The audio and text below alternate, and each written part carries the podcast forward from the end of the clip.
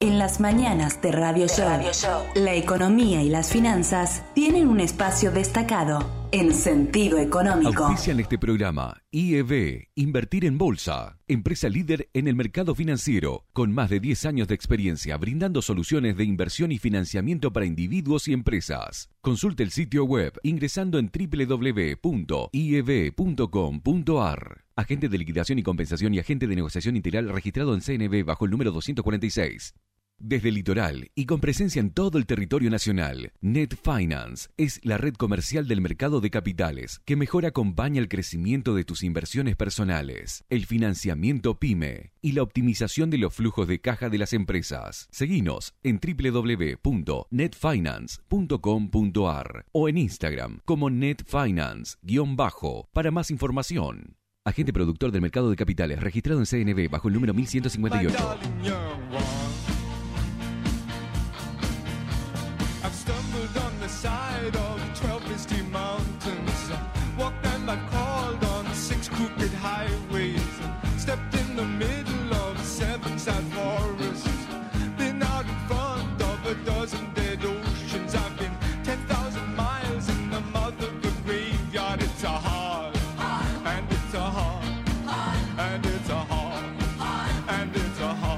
Buen día Argentina, buen día Overa, programa número 43 para este espacio que une la finanza, la economía, los mercados, las historias de los emprendedores, todo en un solo lugar desde el litoral para todo el país.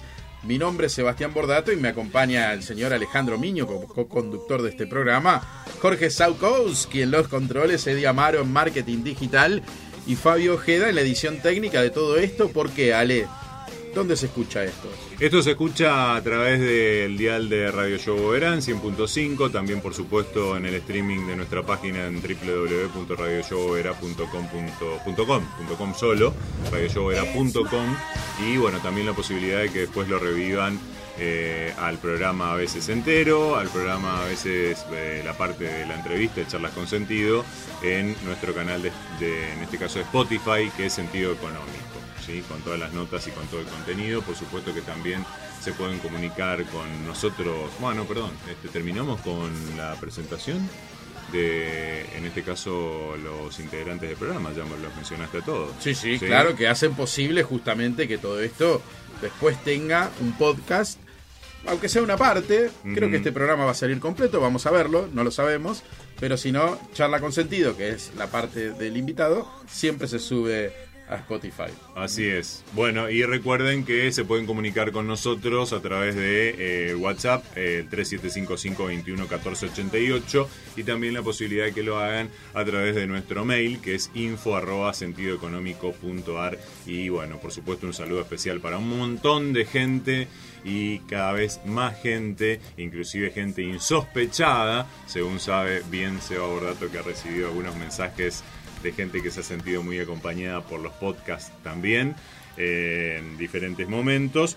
Eh, a través bueno del canal de Sentido Económico, por supuesto, este, y de revivir este, parte del programa entonces eh, a través de esa vía.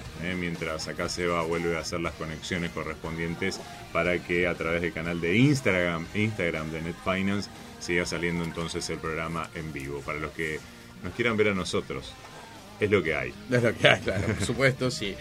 Vamos con los tres temas del día, los que por lo menos hemos elegido en la producción de este humilde programa. Sí, eh, hoy se junta la Reserva Federal para decidir cuánto sube la tasa de interés de la política monetaria. ¿eh? Si la sube mucho, que ahora se habla del 0,75 a través de el Wall Street Journal, ¿eh? que salió a decir que de, no, de la nada que podrían estar evaluando que la suban 0,75. ¿Eh? Eh, Cuando en un principio era de 0.5. Exactamente, metiéndole mucha presión a la Fed, ¿eh? a Jerome Powell, así que veremos qué pasa hoy. Eh, la otra noticia es qué está pasando con los bonos en pesos, no solo los bonos SER, y por supuesto ayer se conoció el dato de inflación que Alejandro Miñón nos va a repasar las principales variables. ¿Qué decir de estos tres temas? Simplemente de la Fed, hoy no queremos abocarnos mucho a lo que pasa en el mundo, ¿sí? pero la, la tasa de interés ¿sí? que está en Estados Unidos regula el mercado mundial. La tasa de interés no es ni más ni menos que el precio del dinero, ¿eh? así que si sube el precio del dinero a las empresas se les dificulta más poder financiar sus proyectos. ¿eh? Entonces, porque eso arrastra todo, ¿no? Entonces suben las tasas de los créditos, sube la tasa de la financiación en la bolsa. Bueno, entonces la economía comienza un proceso de estancamiento, ¿sí? Eh, a nivel mundial. Posiblemente pueda pasar esto si la suba de interés es muy elevada y entremos en un proceso algo recesivo. ¿eh? Y eso impacta con todos los impactos que tiene para el mundo, ¿no? Y ni hablar para los países desarrollados. Tema pesos, tema del día, ¿eh? tema pesos. La masa de dinero es tan grande ¿eh? que eh, después de lo que fue el plan Platita el año pasado, porque recordemos que si nos vamos hacia atrás, había una crítica del kirchnerismo hacia el albertismo en relación a que estaban gastando poco. Pasa que ya quedó viejo eso. Esto hablo julio del año pasado. Empezó el plan Platita, había elecciones, y em, empezó a emitirse una masa de pesos muy grande. Eso empezó a hacer que los bonos ser sean un auge, los hemos traído acá, hemos hablado de ellos, subieron un montón de precio y como todo lo que sube en algún momento tiene que ajustar porque estaban carísimos, ¿eh? hablábamos de algunos bonos ser que rendían menos 20% más inflación, eso ya era insostenible y empezaron ventas. ¿eh?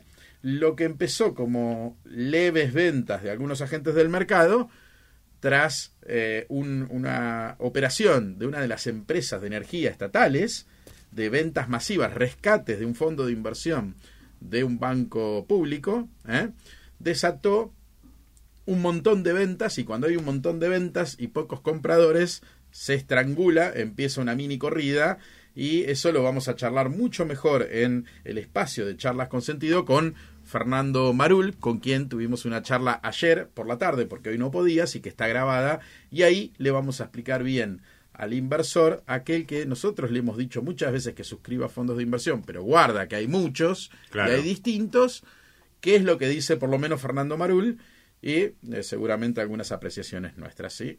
Pero nos queda el punto más rico de todo esto, que es que ayer se conoció eh, estamos teniendo suerte, porque los programas es el miércoles y estamos teniendo varios, varios meses donde el dato de inflación sale los martes. Exacto. Así que nos viene como anillo al dedo, hay que armar toda la producción muy rápido, pero ahí Ale tiene para repasarnos algunos indicadores de lo que pasó ayer, ¿no? Así es. Bueno, en lo que tiene que ver particularmente con eh, los datos de inflación que dio a conocer el INDEC en el día de ayer, eh, bueno, vamos a recordar que estuvo muy cerca de la REM, ¿sí? que da a conocer el Banco Central, estuvo eh, apenas por encima un punto eh, la REM, el relevamiento de expectativas de mercados que hace el Banco Central, en lo que se refería a la inflación para el mes de mayo de 2022, que finalmente fue el 5,1%. ¿sí? Eh, para este mes la interanual, es decir, de mayo a mayo, del 60,7%. Estamos ya por encima de lo que fue eh, la inflación del año pasado, ¿sí? que estuvo en el 58, si no me equivoco, 58, algo. La del año. Eh, mientras que la variación acumulada hasta el momento, en lo que va del año, desde enero hasta el mes de mayo, es del 29,3%. ¿Cuáles fueron las principales divisiones que eh, tuvieron aumentos? Estamos hablando de que salud fue la que más aumentos registró con 6,2%. Transporte, también otro elemento muy sensible, tuvo eh, la segunda baja, la segunda alta, perdón, este, la segunda variación más alta, 6,1%. Eh, prendas de vestir y calzado, que es lo que también en la gente, lo que la gente gasta en este momento del año, 5,8%. Restaurantes y hoteles 5,7%, bebidas alcohólicas y tabaco 5,7%, equipamiento y mantenimiento del hogar 5,4% y después ya nos vamos a porcentajes más bajos como recreación y cultura 5,2%, 5,1% fue, recordemos, el de bienes y servicios varios que estuvo en el nivel general, eh, recordemos el 5,1 que mencionábamos en el día, eh, ahora, en este momento, cuando hablábamos de la inflación de mayo, eh, después en bienes y servicios varios el 4,6%, 4,4% para vivienda, agua, electricidad, estamos hablando de precios regulados, eh, 3,6% en ese caso, 3,2% educación y comunicación 3,1%. Así que, eh, repasando, el nivel general ascendió al 5,1 mensual en mayo de 2022, acumulando en los primeros cinco meses del año una variación del 29,3%. La comparación interanual es del 60,7% de mayo a mayo. La división con mayor suba, salud 6,2, seguida por transporte 6,1%, sobre todo por el incremento de los combustibles. ¿Sí? Eh, en lo que tiene que ver con salud, el principal ítem que tuvo más subas, este, esto está relacionado con el aumento de la cuota de las prepagas, que vino teniendo un incremento sostenido, mientras que el alza en alimentos y bebidas no alcohólicas fue lo que tuvo mayor incidencia en todas las regiones. Eh, se destacaron por su mayor incidencia en los aumentos de carnes y derivados, leche, productos lácteos, huevos, pan y cereales, mientras que aceites, grasas y manteca, azúcar, dulces, chocolate, golosinas, etcétera, café, té, yerba, cacao, aguas minerales, bebidas gaseosas y jugos fueron los de mayor incremento, mientras que verduras eh, y legumbres tuvo bajas en la mayoría de las regiones también por una cuestión estacional. ¿no? Eh, la división de menor suba en mayo fue comunicación 3,1%, seguida por educación con 3,2% y a nivel de categorías regulados 5,7% fue la de mayor variación en el mes por los aumentos de las prepagas y combustibles, sumados al alza de cigarrillos y los servicios de electricidad y agua en algunas regiones del país. Eh, la IPC núcleo fue del 5,2%, segunda categoría de mayor incremento, mientras que estacionales 3,4% fue la de menor suba, fundamentalmente por la baja de verduras, tubérculos y legumbres, que ya la mencionábamos anteriormente. ¿sí? Eh, bienes entonces 5,3%, servicios 4,3% de incremento, esto ya por categorías estacionales 3,4, IPC núcleo 5,2, regulado 5,7, el nivel general 5,1 y recordemos que en este caso el total nacional fue el 5,1%. Por supuesto de que hubo mayores variaciones que esta, que estuvieron por encima, ese es el promedio. Eh, por ejemplo, noroeste, región pampeana y noreste, que es desde donde estamos haciendo este programa, fueron las que mayor incremento tuvieron por y Cuyo también sobre el total nacional, 5,6, 5,3, 5,3 también y 5,2%. Acá en la zona del noreste tuvimos 5,2% y por debajo se ubicaron solamente la Patagonia y el Gran Buenos Aires con 4,9 y 4,8. ¿sí? Estamos hablando de que venimos de una inflación que había sido el mes pasado del 6.0% y eh, en el mes de, perdón, en el mes de abril eh, mejor dicho, mayo es del 5,1, que es la que eh, se, se, conoció la medición en el día de ayer. Y la de marzo, hasta el momento, viene siendo la de mayor incremento a lo largo del año con un 6,7%. Eh, acá, en nuestra zona, tuvimos, como dijimos recién, en el nivel general 5,3%. De lo que más subió aquí en esta parte de la República Argentina tenemos a... Bebidas alcohólicas y tabaco, 7,8%. ¿sí? Esto fue de lo que tuvo mayor incremento. Después nos encontramos con restaurantes y hoteles que tuvieron un incremento del 7%. Y de ahí nos tenemos que ir a categorías que tuvieron menor incremento, aunque alto y por encima del nivel medio de inflación, como salud, por ejemplo, que fue del 6,1%. También nos encontramos con bueno, números cercanos a esa cifra que estoy mencionando este, pero ya por debajo como transporte que tuvo un incremento del 5,7%, ¿no? Así que eh, acá bebidas alcohólicas y tabaco, eh, también eh, lo que decíamos de salud, por ejemplo, fue lo que mayor impacto tuvo en la región noreste. Nos encontramos con que también los incrementos de otros lugares, por ejemplo, en lo que tiene que ver con bebidas alcohólicas y tabaco, también fueron, fueron altos, como en el noroeste y en Cuyo con el 6,5% en cada una de esas regiones. Y también nos encontramos con que, por ejemplo, hay otros ítems como el transporte que tuvieron mayor incremento que acá en esta región eh, durante el mes de mayo, como por ejemplo en la zona pampeana que tuvo un incremento del 7,1%. Eh, así que bueno, eh, esto difiere según, en definitiva, las regiones de cada uno de los lugares del país. Tremendo, ¿vale? Mientras que se conoció el dato de inflación en Estados Unidos de 1% en mayo, ¿eh? 1%, y es un escándalo. Claro, fue un Sí. escándalo porque aparte se esperaban, creo que si no me equivoco, 0,6 0.6 por debajo de eso. 0,7, sí, sí, Sí. ahí, exacto. Eh, y eso te da un interanual, escuchen esto, un interanual de 8,6. Estamos hablando que nosotros nos da 60, ¿eh? 60,1 da Sí. el interanual, Sí. 60,7. Siete. Eh, tremendo lo que pasa, la inflación en el mundo y Argentina que la eh, hace exponencial, es decir, la potencia. ¿eh? Eh, si te parece, Ale, porque hoy es un programa especial de qué está pasando con, con los pesos, tenemos la entrevista de Fernando Marul, hago una muy breve introducción este, en este Ah, momento. y- ¿Qué está pasando con los pesos? ¿Qué está pasando con los pesos? eh? Eh, ¿Qué pasa? Eh, digamos, todo este festival de pesos que se va acumulando tiene que ir a un lugar. ¿A dónde van? Mayormente a plazos fijos, ¿sí? Plazo fijo suba, que ya los bancos están dejando de aceptar, y a fondos de inversión. Tenemos fondos de inversión de plazo fijo, fondos de inversión de bonos ser, fondos de inversión de bonos que ajustan por el tipo de cambio. Hay distinta cantidad, fondos de bonos hard dollar, como se llaman. Entonces, uno tiene que elegir bien, lo hemos explicado desde el comienzo de este programa. En lo que va de junio, hubo rescates en los fondos de inversión de SER por 90 mil millones de pesos y de renta fija a corto plazo, que algunos tienen activo SER, no mucho porcentaje en sus carteras, pero mucho, otros 70 mil millones de pesos. Entonces estamos hablando que la industria de fondos tuvo rescates por 150 mil, 160 mil millones de pesos. Eh, ¿A dónde fueron esos, esos pesos? Una gran parte a fondos de plazo fijo. Entonces, el mercado está viendo que algo puede pasar con los bonos y se asusta y se va hacia eh, algo más conservador. Eh, Aunque con menor rendimiento.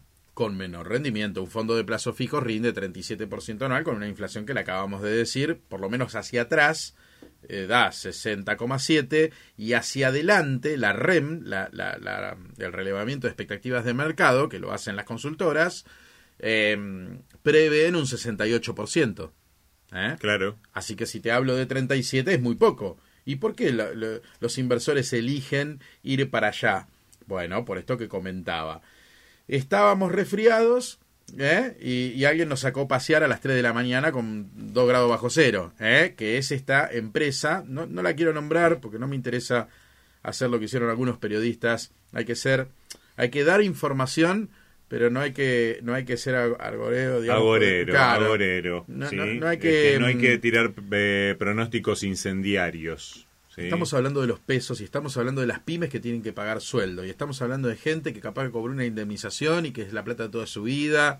O sea, una cosa es cuando hablamos de acciones, que somos muy pocos los que capaz que tenemos, otras cosas cuando hablamos de Bitcoin, que bueno, cada uno asume el riesgo que quiere tener. Acá estamos hablando de los pesos, capital de Ujú. trabajo. O sea, para las empresas, entonces, digo, hay que ser conscientes. Hay economistas que nos vienen alertando en todas las reuniones acá de que esto po- podía llegar a pasar. Eh, pero bueno, ojalá que Guzmán logre normalizar la curva de pesos. ¿Qué significa? Porque si todos están vendiendo, ¿quién compra en un mercado tan chico como el argentino? Bueno, Guzmán puso a el Banco Central, al ANSES y a otros amigos del Estado a ponerle el pecho a las balas. Entonces, desde hace tres días que los precios no caen. Pero los precios no caen, pero si vos querés Porque están salir... sostenidos. Exactamente. Y lo bien que está haciendo. Alguno acaba de decir, Sebastián, todo el tiempo hablas bien de Guzmán, ¿qué pasa con Guzmán? No, no es que hablo bien de Guzmán, es que en esta mediocridad, donde el cual es responsable, porque forma parte del Ejecutivo de un país que tiene un, un- un- una especie de cepo y corralito y de, de pesos atrapados, porque muchas de estas empresas no pueden dolarizar, ¿eh? porque está prohibido. Si sos importador no podés dolarizar, si este, distribuiste utilidades no podés dolarizar, si- o sea, un montón de situaciones que en la bolsa pusieron una contención, bueno, eh, nada, él es tan responsable como, como el resto, pero, pero el tipo dentro de lo que es esa maniobra y del espacio que tiene, eh, ha sabido manejar esta bola de pesos. En algún momento esto va a estallar. Bueno, no creo que sea el momento, lo dice Fernando Marul.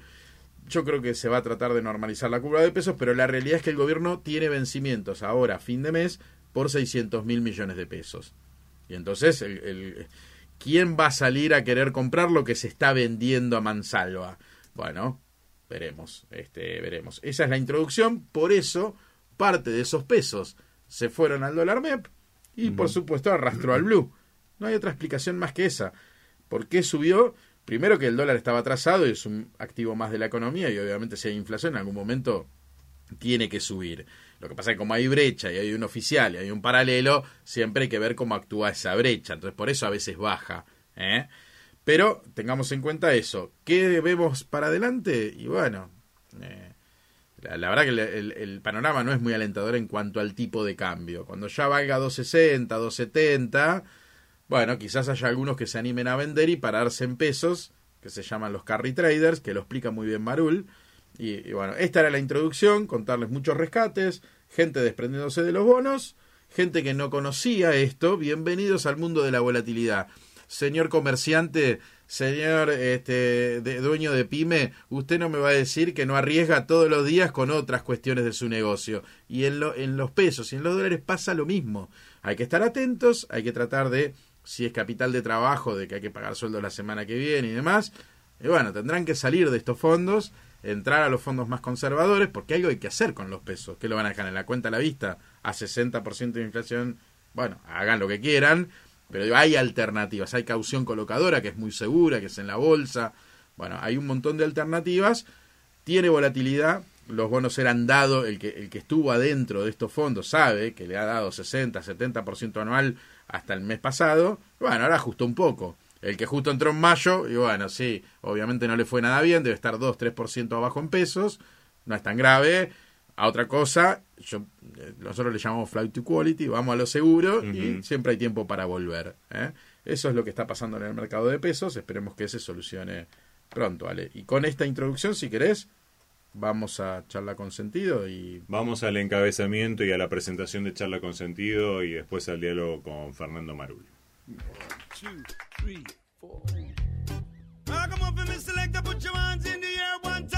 Prepárate un mate, un té, un café. Ya llega Charla con Sentido, un espacio para escuchar a los protagonistas del mercado.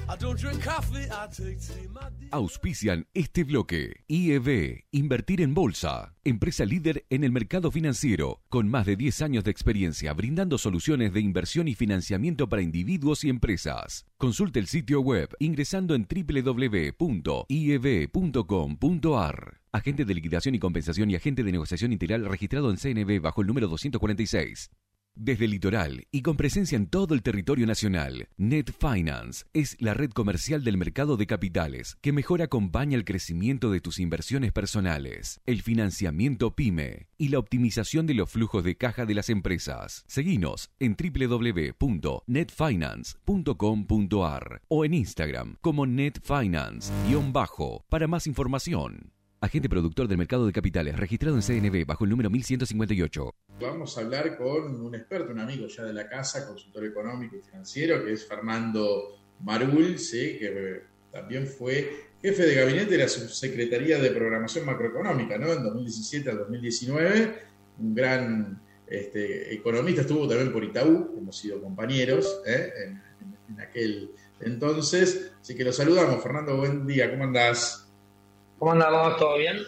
Bien, bien, preocupados. Este, bueno, el mercado de pesos, como todo, como todo mercado, ¿no? a veces tiene estrés, pero bueno, cuando es en, moneda local genera, genera preocupación, ¿eh? porque, bueno, la deuda argentina es muy, muy grande, muy abultada, y lo que pasó la semana pasada con eh, desapareciendo los bits de pantalla, digamos, ¿no? ¿no? habiendo compradores, todos queriendo vender, puerta 12. ¿Qué opinión te merece? Habíamos leído algunos tweets tuyos, pero, bueno, profundizar un poquito, ¿cómo, cómo estás viendo los rollover que vienen y, bueno, todo este estrangulamiento que hay, ¿no? Ok, bueno, ahí le... Mm, bueno, sí, es como, como decías vos, fueron días bastante de mucho nerviosismo, aparte a partir del miércoles pasado, eh, sobre todo el miércoles pasado, porque señales confusas, como dijiste vos, es como que el mercado venía un poquito desbalanceado, mucho, mucho, mucho carry en pesos, porque el dólar estaba estable, entonces como que cuando y, y por ahí con una inflación alta y, y dólar estable, esa combinación que pasa en todos los países normalmente, bueno, en Argentina se ha- había montado como mucha- muchas inversiones en pesos y atadas a la inflación. eh, y cuando el mercado medio que empezó a desarmar, porque dijo, bueno, la inflación ya pasó, por ahí el segundo semestre el dólar empieza a levantar un poquito, yo voy leva- leva- leva- levantando el barrilete, bueno, algo que debería haber sido normal, como un- un- un movimiento de estrategia, un movimiento de portfolio, lo que pasa normalmente, bueno, otra vez Argentina da la nota y bueno, se quedó sin liquidez y cuando medio los portfolios empezaron a pasarse a otra a otras alternativas o a, por ahí a renta fija, una tasa fija en vez de atar la inflación o al dólar, ahí se rompió un poco el mercado. Eso pasó el miércoles, eh, el, el jueves se avivó un poquito, el, de- después hubo, digo, le sumo que el miércoles también hubo ruido de algunos rescates del sector público, entonces ahí aparecen las especulaciones también de la crisis política. Entonces, falta de liquidez y por ahí ruido de mercado generaron, gatillaron una corrida. Eh, una corrida es como que, bueno, que, nada, que todo el mundo se desespera, se pone nervioso y quiere vender. Y, bueno, es- es- eso fue lo que pasó miércoles, jueves, viernes y ayer martes, ayer lunes. Em, entonces, eh, en el medio tuvo que salir el Banco Central a, ponerle el pecho un poco a, la, a, comprar, porque dado que no había compradores. En última instancia, es deuda que la va a pagar el Tesoro, ¿sí? Y si eventualmente no la paga, digo, o no le no consigue el financiamiento, la va a terminar pagando, esperemos, el Banco Central eh, eh, emitiendo, di- prendiendo la maquinita, volviendo a prender la maquinita. Entonces ahora, digo, ahora eso, es, es- eso fue lo que pasó, el mercado se asustó, se tensó y se pasó. Cuando pasan estas cosas, vuelvo el déjà vu de, de- del el déjà de, de- del reperfilamiento de 2019 y no hay que olvidar que todos los que están, eh, las- los inversores de fondos comunes de inversión, de peso, temas uno, que ajustan por ser, eh, eh, son fondos relativamente estables, que tienen que tener liquidez y, normalmente lo tienen las empresas, ¿ok? Entonces eso es lo que tiene que cuidar un poquito, tenía que cuidar un poco el, el, Banco Central. Porque si se te rompe la curva de peso, para decirlo de alguna manera, que es la curva de Guzmán, si se te rompe la curva de Guzmán, se te va a romper la curva del primo, que es PESE, y, y se, te va, se te va a contagiar a los bancos. Entonces el Banco Central tenía que cortar de, de llano ese, ese riesgo. ¿Ok? Porque si Pero ahí, ahí, corran- ahí su- suele pasar algo, ¿no? Que a veces se da como la profecía autocumplida, tanto con el dólar, cuando hay corrida para el dólar, que ahora vamos a hablar un poquito de eso, como cuando hay corrida con el peso. Es decir, yo estoy viendo acá los, los rescates en el mes, ¿sí? el Months Today, tenemos en los fondos propiamente de ser, ¿sí? 90.000 palos salieron, pero salieron otros 66.000, es más, un poco más, casi 80.000 palos en los fondos de temas 1, que algunos tienen deuda ser también, o sea que estamos hablando casi de 150.000 palos en, eh, hoy es 14, este programa está grabado, de paso lo decimos, va a salir mañana, pero em, eh, digamos a hoy, que es martes 14 del 6, estamos viendo que hasta ayer lunes 13, como bien decías vos, casi 150 mil palos. Entonces se genera un efecto contagio, empieza a salir en los medios. ¿Es para preocuparse demasiado o si vos tenés una ficha hoy, qué haces si hoy tenés ficha? Porque las pymes no saben qué hacer con los pesos. ¿Qué hacen? No, ¿Vamos eso, a fondo de plazo primero- fijo? Al primero- 36. Ujú. Pues, primero, a, a ver, el que estaba colocado en. en- en- en- Déjame corregirte con la mejor onda. Sí, obvio, estamos para eso. En en, en temas uno, no está haciendo una ficha. No, estás, no se está jugando una fichita en bono, soberano. o bono. Tal cual. Digo, está, en está parqueando liquidez. Si se te rompe eso, y bueno, después que el, que el gobierno no se queje de que entras en recesión porque no pudiste pagar los sueldos porque vos te quedaste con mi plata. ¿Me explico? Claro, claro. Te digo, no es ficha, digo, eso es lo que. es- Sí, es capital de trabajo. O sea, es capital de trabajo, exactamente. Tipo, este más uno. Ok. tiene volatilidad, por eso el Banco Central, fíjate que a, a partir de que aparece el Banco Central, lo- lo- las cuotapartes dejaron de dar negativo. Claro. Es como que se empezaron a dar positivo. Y fíjate que el central se está ocupando de que den positivo, porque eso es capital de trabajo. Entonces eso es como que, ok, Bien. la preocupación que uno tiene es decir, ah, bueno, pero si están sostenidos los precios por el Banco Central, cuando se corra esto se cae. Bueno, lo que tiene que hacer es una muleta, se tiene que dar una muleta hasta que más o menos se estabilice. Digo, volviendo a, a- a- digo, eso es medio lo que pasó. Falta para estabilizarse, ¿por qué falta para estabilizarse? Porque, bueno, ahora se vienen vencimientos, el, el- el Tesoro tiene que pagar. Si eventualmente no consigue los pesos, no el, el día de hoy, de martes, que es un vencimiento muy chiquito, pero vence más o menos 600 mil millones de pesos en letras de corto plazo al Tesoro el 30 a fin de mes. Si eso eh, eventualmente se tiene que estabilizar para llegar bien a esa licitación, ¿ok? Ujú. ¿Qué es llegar bien? Es que la curva de, de, de- de tasa fija, que subió del 50% a 58%, más o menos baje un poquito. O se estabilice ahí, se estabilice, el mercado deje de vender. Lo mismo la curva del ESER y la curva de bonos con SER, que, son más largos, eh, Guzmán no está colocando en eso. Entonces como que tiene más espalda como para que bueno, se acomode se tenga que acomodar. ¿ok? Ahí va a ser el mercado el que le va a poner el piso. Y, y no hay mejor cosa para, el- para que se estabilice el mercado de pesos, es que el dólar salte. Porque aparecen los carry traders ahí. ¿Me explico? Digo, más allá de, si vos, pues, estoy hablando de los carry traders, no el averso al riesgo que solamente compra dólares. El que solamente compra dólares y, y- y- y- y espera así que el dólar se vaya a 400, que, que no me escuche por los próximos tres minutos, porque él no es un carry trader. Él no Claro. es un escenario donde, che, bueno, a 2.80 a 2.50 por ahí me paso a pesos.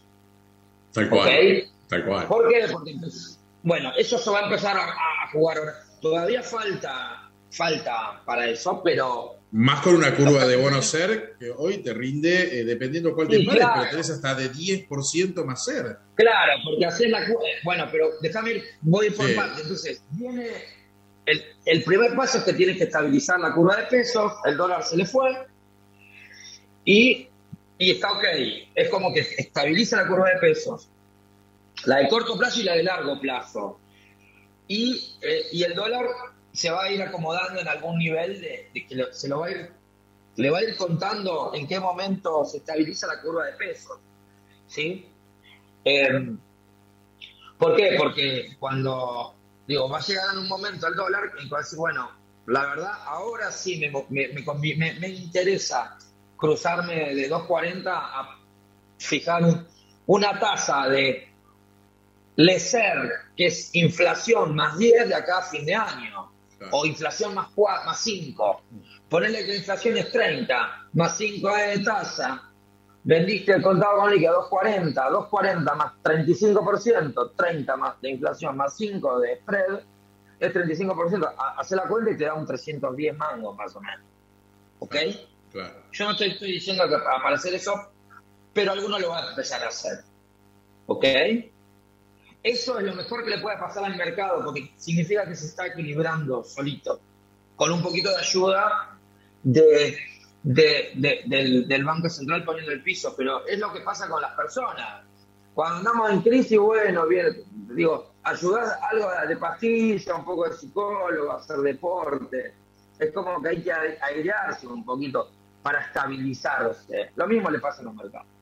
¿Qué quiero decir con esto? Es como que ahora eh, tiene que estabilizar y bueno, el próximo paso es, quedan muchos vencimientos acá a fin de, hasta que se vaya Alberto Fernández, que un año vence casi una base monetaria. O sea, ¿qué quiero decir con esto? El escenario de reperfilamiento va a seguir estando. Y el escenario emisión, ah, no voy a reperfilar, como dice Guzmán, sino que las voy a pagar. Emisión, mucha emisión, va a seguir estando. Ok, bueno, eso es lo que medio que se empieza a, se va a empezar a jugar ahora. O sea, ahora el mercado es como se inclinó más al escenario no hay reperfilamiento, pero sí hay mucha emisión. La van a pagar con peso, listo, saltó el dólar. Eh, en algún momento, el, el- el- el- digo, yo creo que el, gobierno, el Tesoro va a tener como estabilizada la curva de pesos y por ahí con un poco de regulación, un poco de garrote, por ahí va a llegar a, a conseguir un refinanciamiento. ¿Me explico? Seguro. Y también un dólar alto. Un dólar alto le va a dar eh, eh, mayor capacidad de entrada a los carry traders para ir a, refinanciarle la deuda o colocar la deuda de Guzmán en peso. ¿Me explico? Esto, obviamente, y ya, y ya esto obviamente siempre es en el, en el futuro, quién es el inversor que vea futuro. Si el inversor ve a futuro reperfilamiento, listo, no, la- no, no, no te hagas mala sangre y comprar dólares aunque valga 2.40. Más, es así. Sí, pasa que estamos Ahora. con un cepo que no, no, no, no todos, sobre todo las empresas, no todos pueden, ¿no? Bueno, entonces digo, ahí, eh, ahí ese, ahí digo, hay maneras de cubrirse en, en, en ¿cómo es? En, en contado, digo, o- digo, ahí, por eso aparece el, el- el- el- bueno, el que ve, el que ve riesgo de devaluación en algún momento, hay hay cobertura de no solamente ROFE, hay cobertura de, de, de dólar link, de empresas, sobre todo, Claro. porque es como que la, la- la- la cobertura de dólar link del, del soberano que te da Guzmán es como que estuvo cayendo todos estos días. Y es como que no el mercado no, no le convence mucho. Dice, bueno, si eventualmente hay un escenario de reperfilamiento, también cae la dólar link de Guzmán Seguro. no de una empresa. Entonces, eh, bueno, así que... No, no, está, claro que- el, el- el panorama ahí. Estamos hablando con Fernando Marul de FMIA, ¿sí? Ah, lo pueden encontrar como arroba Fernando Marul en Twitter. Seguro muchos de los que nos escuchan lo, lo siguen. Pero la pregunta para cerrar un poquito este capítulo de pesos y de la gran preocupación que hay, porque hay un corralito, ¿no? Estamos medio atrapados y generaron toda una corrida que hasta la generó el propio gobierno dentro de su propio corralito, ¿no? Pero eh, ¿te preocupa que los bancos, vos que estuviste, estuviste en, banco- en- en el Banco Central, si mal no, no- no recuerdo? No, no, el Banco Central no, en En Hacienda. economía, estu- en Hacienda estuviste vos, claro. En economía.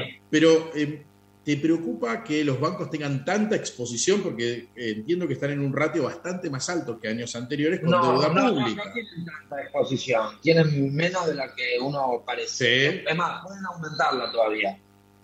Pero... Bien. O sea que el plan Bonex, todo. digamos, que se suele escuchar, digamos, puede Mirá, pasar, pero... Eh, reperfilamiento, sí, digo, si Guzmán, sí, si hay reperfilamiento en la deuda privada y el primo hermano es el Bonex, es así. claro. Porque, Los plazos fijos también estarían afectados. digo, los plazos fijos, eh, vos pensalo así.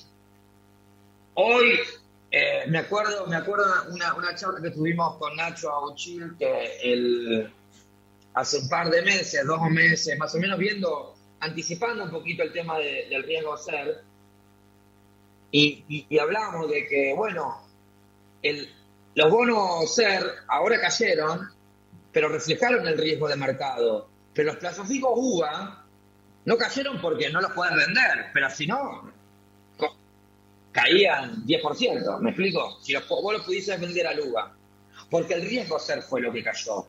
¿me explico? El De hecho, es imagino que mucha gente habrá, ca- habrá cancelado y si cancelás tenés una penalidad, así que es lo que vos decís. Y bueno, parece una que penalidad grande, creo, ¿eh? Si vos me dejás dejar llevarle una, una recomendación al, al, al, al- a, a- al- a los clientes, eh, y te digo que alguien que, que no sea averso, muy averso al riesgo, por ahí tenés un plazo fijo UVA y te, te conviene pasar de precancelar plazo fijo UVA y irte a un Aldecer que es, Claro, es lo mismo que un UVA, pero con más tasa. Pero en vez de prestárselo al Santander, se lo prestás a Guzmán. Pero es lo que quiero decir, en última instancia, si Guzmán reperfila eh, la deuda ser de corto plazo, un banco no te puede pagar ese, ese, ese, UVA, porque Guzmán le tiene que pagar al banco y Guzmán se, se da cuenta, se da vuelta y te paga vos. ¿Me explico? Están calzados los, los, los- Por eso los bancos empezaron a decir, che, yo no quiero, no voy, no voy a dar más plazos fijos UVA. ¿Por qué? ¿Porque son malos? No, porque lo que no querían es que Guzmán, tenían riesgo de Guzmán. ¿Me explico? ¿Qué fue lo que pasó? Los bancos estuvieron muy acertados ahí.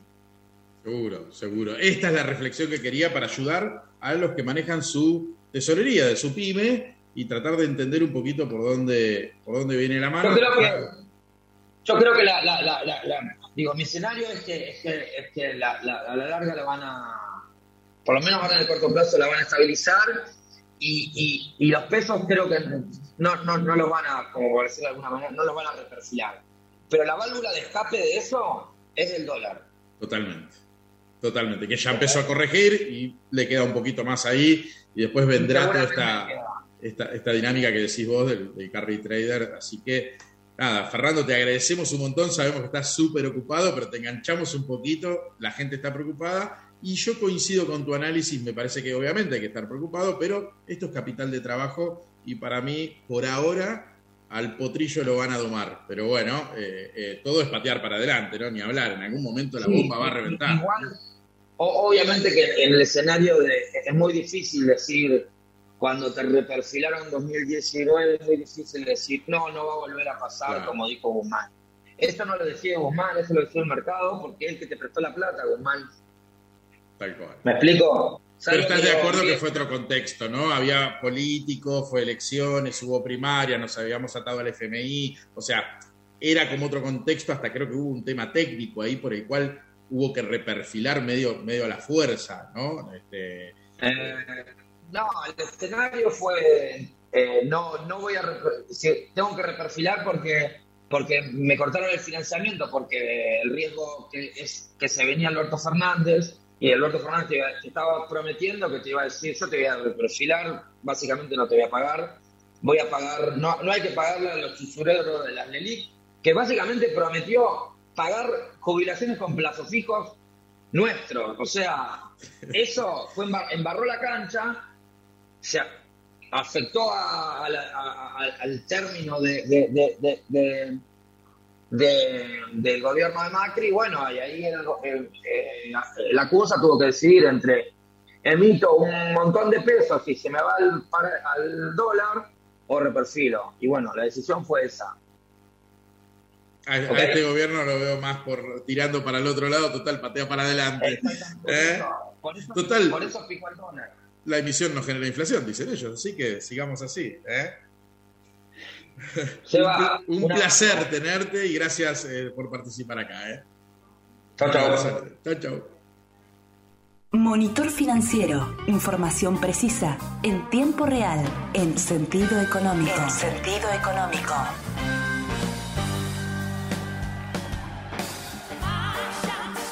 Bien, última parte de este programa número 43 del 15 de junio, ¿eh? en sentido económico, monitor financiero, las variables eh, de la semana con muchas novedades. Así que arrancamos dólar mayorista referencia, ¿sí? el que usan los importadores y exportadores en promedio, es una encuesta que hace el Banco Central.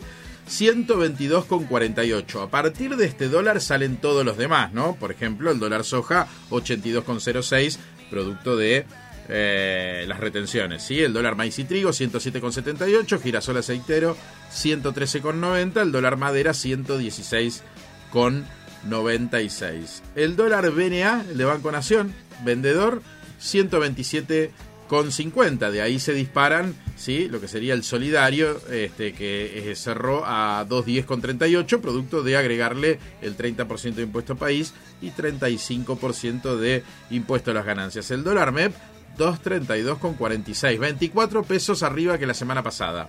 El dólar contado con liquidación 239,78, 29 pesos por encima que el cierre de la semana pasada. Lo vuelvo a repetir. Vamos, vamos, vamos primero con el 122.48, que es el primer dólar, el dólar Sí, referencia, el, el oficial.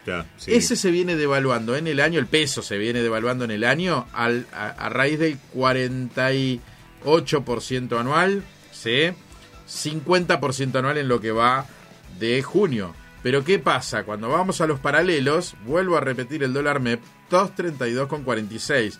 Sí, 24 pesos y medio por encima que la semana pasada. Repito también el contado con liquidación, 239,78, 29 pesos por encima que la semana pasada, producto de todos estos pesos que fueron vendiendo, los agentes de Eso mercado... fue lo que pasó con los pesos. Se fueron ahí. Exactamente, vamos llegando a la respuesta de la pregunta inicial del programa. Muy bien, Alejandro Miño. ¿Y el dólar informal qué pasó? Venía rezagado a los dólares bolsa, sigue rezagado, pero subió a 2.24, es decir, 18 pesos por encima que la semana pasada. ¿Qué pasará con el blue? Todos me preguntan eso, gran parte, porque es una economía informal, lamentablemente, la que tiene la, la Argentina. Y bueno, si 30 pesos subió el contado con liquidación, no veo, no veo haciendo lo que nosotros decimos overshooting, una suba y después un reacomodamiento. No lo veo en este caso, ¿eh? lo veo para arriba. El dólar futuro a diciembre, el que se opera en el a Rofex para, para importadores o exportadores, poder cubrirse o venderse por adelantado, 166,65, 2 pesos con 90 por encima. Es decir, la tasa implícita subió de 61 a 65,83%. ¿eh? Esos son todos los dólares, por lo menos los más conocidos que hay en la Argentina. Salimos del tema dólar. Antes de salir del tema dólar, Sí. te quiero hacer una pregunta. Sí. Porque hubo retiros, como decías vos, hoy, de fondos comunes de inversiones. Sí. O sea, hubo retiros y, y des- desinfla- desinflamientos, por decirlo de alguna manera. Es decir, salida de inversiones de un montón de lugares. Pero pasaron unos días hasta que eso empezó a dolarizarse. Sí, ¿Por qué? Porque los rescates, justamente esto empezó el miércoles y jueves pasado, y los rescates en este tipo de fondos son 48 horas. Ah, tenías un parking ahí hasta que... Exacto, y aparte después cuando empezás a dolarizar, la dolarización también tiene el contado con liqui 48 horas y el MEP. Es muy buena tu pregunta, porque justamente decíamos, che, esto va a pasar el jueves Claro. pasado, cuando empezó el problema. No fue de inmediato. No, porque hay parking tanto de settlement tradicional, de la liquidación, ¿eh? De, de un fondo de inversión, Claro. ¿eh? de dos días, y después la dolarización tiene dos días para el contado con liqui o un día para el MEP. Es decir, vos hoy me mandás pesos a la bolsa y mañana te mando los dólares. Entonces Claro. todo ese efecto tardó 3, 4 días hábiles hasta empezar a verse. Y como siguieron los rescates todos estos días, ¿qué hay que esperar para los días que vienen? Lo mismo. Exacto. ¿eh? Así que lamentablemente me encantaría decirles que el dólar podría ser que haga ese tipo de overshooting que a veces nos tiene acostumbrado. ¿Se acuerdan que en noviembre tocó 225, no sé qué, y de repente volvió a 180? En este caso no estaría ocurriendo lo mismo. Nos metemos en lo que es renta variable, sí, para el Merval, el S&P, las principales acciones de la Argentina, 87.400 cayó, 3,89 en la semana. Galicia 177 pesos, es decir que cayó 5,40. Recuerden que subió el dólar, es decir, en términos de dólares las acciones están regaladas, 7,30 vale Galicia en dólares afuera en el exterior. ¿eh? Eh, Mirgor 3.340, es decir, cayó 1,07 en la semana. Y Edenor, Edenor que siempre fluctúa entre cuánto, entre 57 y 61. Eh, ¿Cuánto cerró ayer? 57. Hay que comprar. Hay que comprar Edenor ahora y venderla la semana que viene. Van a ver que la semana que viene, cuando le diga cuánto vale Edenor, seguro vale 61, 62. Así que este, será alguien que nos escucha acá en el programa y la, la- la aprendió a tradear. ¿eh? Bien. Así que hagamos todo lo mismo y ¿qué va a pasar? ¿Eh? Va a subir mucho más si compramos ahora. Por Ah, supuesto. ¿eh? Profecía autocumplida se llama. Dow Jones, este, el índice de las eh, acciones industriales en Estados Unidos, el índice, el promedio de esas industrias. Ale, ¿sabes lo que le pasó al Dow Jones? Cayó en la semana, acá estamos hablando en dólares, ¿sí? 8,48% en la semana, ¿sí? ¿Cuánto viene cayendo en lo que va del año el Dow Jones, que es el índice que menos cayó? 16,29%. Tremendo. Directo. ¿Cuánto cayó el Nasdaq? ¿Cuánto cerró ayer? 10.880 10.828. Cayó un 11% en la semana. ¿Y anual? O sea, en lo que En va el del año. 30,96. Duele, ¿no? Qué pinga, la verdad que duele. Para los que estamos en esto, son empresas. O sea, esto no es, esto no es Bitcoin. Son empresas, tienen gente, pagan sueldos. O sea, que baje la capitalización bursátil es grave. Esto pronostica una recesión. Y son despidos y son un montón de cuestiones. O sea, las empresas para el mercado valen menos. y de hecho van a valer menos porque van a facturar menos. Por ¿eh? supuesto. Lamentablemente, el S&P 500, las principales empresas que cotizan en la bolsa americana, cayó en la semana 10,20. El índice vale 3.735,48. En lo que va del año, ya lleva una caída de 21,40. ¿eh? Así que repasamos. Dow Jones en el año 16,29 de caída. El Nasdaq, que son las tecnológicas, por supuesto cayeron más porque son las más endebles ante una suba de tasa de interés, ¿sí? porque es todo eh, investigación y desarrollo, y entonces eso insume mucho flujo de peso, y si esos flujos de peso valen más caro, bueno, la empresa vale menos porque tiene que pagar más costo por eso que por lo que produce. ¿eh? Siempre pongo el ejemplo de Tesla. Tesla todavía no tiene una escalabilidad de vender autos en el mundo para ganar plata. Pero sí le tiene que pagar a miles de ingenieros que salen caros, ¿eh? Este, las horas hombre, y de algún lado alguien tiene que financiar ese proyecto. Por supuesto. Este, que, que va a permitir que no contaminemos más el mundo, que está Tesla, NIO, Lee, hay un montón de empresas que hacen autos eléctricos, Tesla es la, la, Emblemática. la, la emblemática. Eh, no sé, creo que está vendiendo algo de 600.000 autos por año, pero con eso no abasteces nada y menos una empresa tan grande como es Tesla. Entonces, obviamente, le pega más y son de las que más caen. Hay muchos más ejemplos para poner. Pongo ese que a la gente le suena más familiar. ¿Qué pasa con el barril de crudo? Está en 119,07, cayó 1,23. ¿eh? Necesitamos que baje un poco la inflación y para eso necesitamos que baje un poco eh, el petróleo, pero bueno, están valores muy muy altos.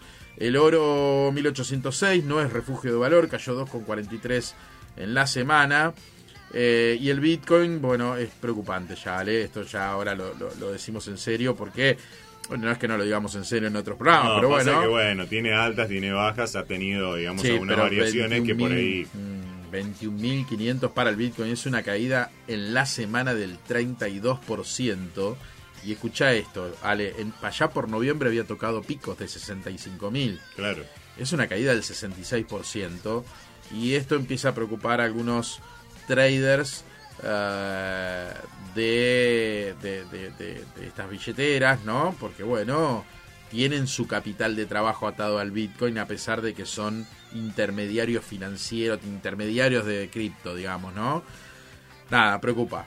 Sinceramente preocupa porque está empezando a haber algunas situaciones en algunos exchange eh, de una especie de corralito. Así que nada, ojalá que la industria de las criptomonedas pueda recuperarse.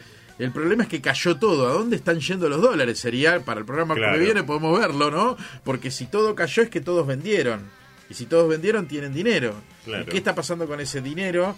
Bueno, lo sabremos en los próximos días si la inflación americana seguirá eh, su curso. Nos metemos en lo que es renta fija local. ¿eh?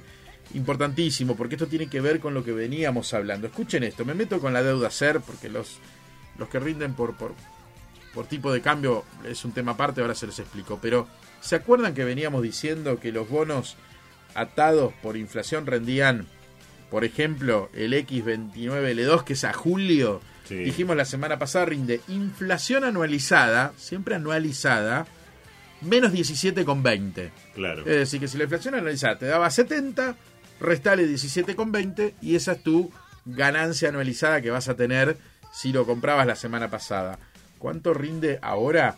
Menos 3% más inflación. Es decir, bajó de precio Claro. y subió su tasa de retorno. El que invierte hoy está mucho mejor que el que invertía la semana pasada. ¿eh? La semana pasada te daba inflación menos 17% y ahora te da inflación menos 3%. Ujú. Pero si me voy a agosto, escuchen esto, es tremendo. Ahí se van a dar cuenta lo que cayó de precio los bonos SER. Te rendía inflación menos 13% la semana pasada y hoy ya te rinde 2% más inflación. Es decir, el que compra un bono SER a agosto le va a rendir 2%. Es decir, que hubo un gap de 15% de tasa anualizada ¿eh? en la caída del precio de los bonos. El que entra ahora entra con una tasa hermosa. Cae de precio y Claro. sube la tasa. ¿Eh? Y ni hablar si nos vamos a un T2X2 que vence ahora en septiembre, Ale. ¿Sabes cuánto te da? Inflación más 4. Inflación más 4. Te- Claro, ¿qué está pasando? ¿Por qué es, Es esto? Lo, lo que- explicamos todo al principio del programa y lo explicó muy bien Fernando Fernando Marul. Escuchen la grabación y lo van a volver a, a ver. TX24 Ya si nos vamos a abril del 24, inflación más 15%, ¿vale? ¿Qué está esperando el mercado? Que no los van a pagar, porque si no Claro. es demasiado, o sea, 15% más inflación. Y cerramos, eh, bueno, las LEDs, eh, que es tasa fija, 63,58, tasa anualizada a julio y a agosto 73,74. Plazos fijos como siempre, 48% anual. Tengo que decirles para los que me decían, che, pero y no da hacer plazo fijo suba, que para mí era una buena alternativa. Los bancos, entiendo, no están aceptando más. ¿Por qué no aceptan más plazos fijos UVA? Porque para el banco es un pasivo un plazo fijo. Claro. Y si el banco tiene bono ser y se le están destruyendo el valor, puede no queda descalzado. Entonces, los bancos no estarían ofreciendo plazos fijos UVA. La Batlar, el promedio de plazos fijos por arriba de un millón de pesos para los privados, para los mayoristas, 46,63. Eh, la inflación interanual, lo dijimos al principio del programa, lo dijo acá Alemiño, eh, 60,70. Y cerramos con la REM, ¿sí? los 10 mejores pronósticos. El de- top 10 de para- pronosticadores de la REM. Sí, para los señor. próximos 12 meses, 68 con 10 sale.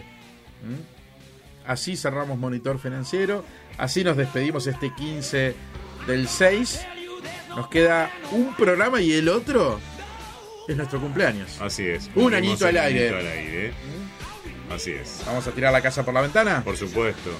Bien, bien. Un cariño grande que Abrir la tengan ventana. un muy lindo día. A cuidar los pesos, ¿eh? que los dólares se cuidan solos. Un abrazo grande. Chau.